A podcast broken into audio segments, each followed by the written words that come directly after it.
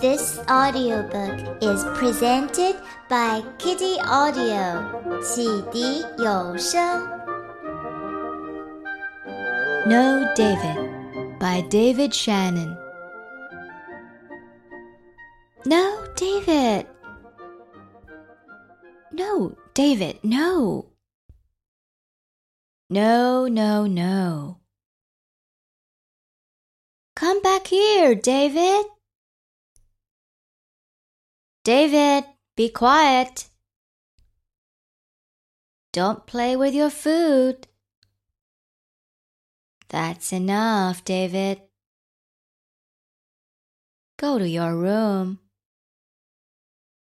Settle down. Stop that this instant.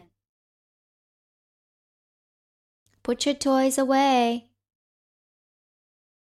Not in the house, David. I said no, David. Davy, come here. Yes, David, I love you.